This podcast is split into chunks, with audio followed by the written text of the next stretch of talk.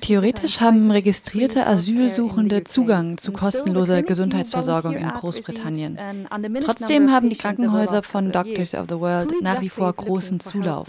Wer genau kommt denn zu den Sprechstunden dort? I suppose um, the undocumented migrants, uh, because they, um, but we also see asylum seekers and refugees, um, but we see quite a lot of the uh, undocumented asylum seekers because uh, undocumented migrants because uh, they are frightened uh, to go to um, mainstream medical um, services uh, for fear of arrest, or um, and uh, often they've delayed their treatment for a, a, a, long time, several years sometimes. So that by the time we see them, uh, they're often in quite extreme, quite an extreme state. Uh, we see all sorts of things, um, cancers, and, I've seen I've seen a cancer of the breast where um, the, the, cancer was so big that we thought uh, the lady had a baby underneath her cardigan. You know, we see people who with chronic diseases who have not received any uh, treatment because they're too frightened to access it. Um, and by the time they come to us, I mean they're in kidney failure or uh, really quite quite unwell. Um, so they're missing out on the, the, the advantages of primary care of family doctor service. We see a lot of uh, psychological um, problems, uh, a great deal of trauma. Uh, so we see many people who've been discriminated in their own country on the basis of their sexuality, for example. and maybe lesbians from um, countries where it's illegal. I remember seeing one who came. Um, she came along with a baby. She didn't come for herself, and I just probed a little bit, and it turned out that uh, she was lesbian. Um, her parents had uh, discovered this when she was about 16, made her get married to a man. She had four children in a very abusive marriage. And then when she was in her 30s, um, she was found by the police with her girlfriend. Uh, they were both put in prison. They were both raped uh, by the police. Uh, and then she had to escape, so she came to this country, leaving her four children behind. And she had a baby with her, which was presumably the baby of the of the policeman, and um, and she was just broken, completely broken. Uh, so you know that sort of thing is not not unusual. So we see an awful lot of things, and um, you know we see people have been trafficked. They maybe housekeepers have been trafficked, and um, and then they're in an abusive relationship with their employers. Obviously, pregnancy. We see quite a lot of uh, people who are pregnant, women who are pregnant, they're quite late in their pregnancy by the time they come to us. But it, they, if they're if they're asylum seekers or refugees, they're entitled to hospital care. Uh, but everybody in this country, whether they're undocumented, asylum seekers or refugees, everybody is um, entitled to free care, primary care from from general GPs, from the family doctor. So. Yeah. Uh, and they don't realize that often, and, and they so they don't access it. A lot of doctors' surgeries don't realise that they're entitled to it, so they get, they can sometimes get turned away. Yeah. Uh, but also the problem that some of the details uh, that the Home Office is asking family doctors for details of addresses, and this is this going to result in a, a, in arrests. And and we as medical professionals feel that we we kind of should be neutral. That the people I've just told you about would never come to see a doctor if if they thought that uh, th- their details were going to the Home Office. Let me just ask you a little more in, about details there, because as you said, generally registered asylum seekers, but even those who are undocumented in the UK. Da würde ich gerne noch einmal nachfragen.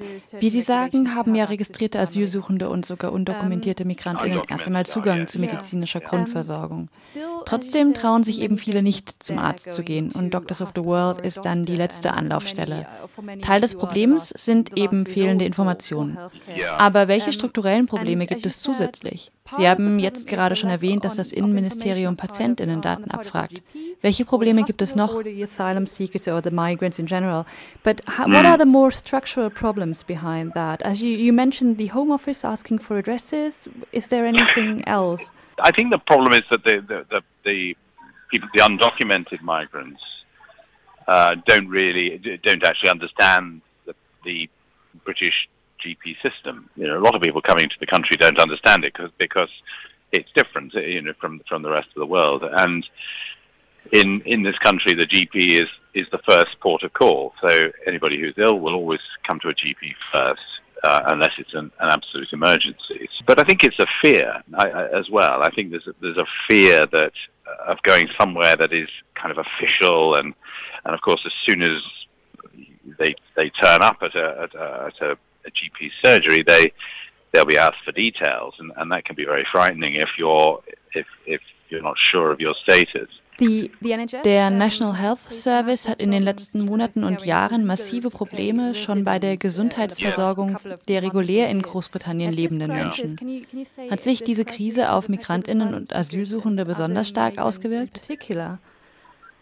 I, I, I doubt if it's changed their perception at all. And, and I mean, there, there is there have been suggestions from some people here that um, mi- migrants, even EU migrants, have, have had an impact on the National Health Service, uh, and uh, that it's the crisis we're facing is due to uh, immigration. But actually, I think that's a that's a red herring. I think that's a sideshow, really, because um, there are many many other reasons why the, the health service is, is is struggling. Mostly, it's it's funding, it's lack of recruitment in primary care uh, because of the conditions that they face. It's um, it's um, lack of manpower, really, lack of um, numbers of doctors. That, that we need five thousand more general practitioners, um, and um, we're actually diminishing in numbers. So I think I think that's causing the crisis, in my view. I think, um, uh, and I don't think it's anything to do with migration, and I, I, I suspect that the problems facing migrants, refugees, asylum seekers is no worse as a result of the um, the crisis. I think that they're probably just affected in the same way as everybody else is. Mm-hmm. Uh, but I, I think um, I think their main barriers are lack of understanding by them and by the health services uh, and fear, and which is why um, you know we, we we just absolutely feel that we, we should be neutral. Uh, we should be a, a, safe place for them to come, and if they think that we're passing on details, then that trust will go. As we, as we said earlier, um, in general, most people Wie wir bereits gesagt haben, werden die meisten Menschen ja in der einen oder anderen Weise theoretisch vom Gesundheitssystem abgedeckt.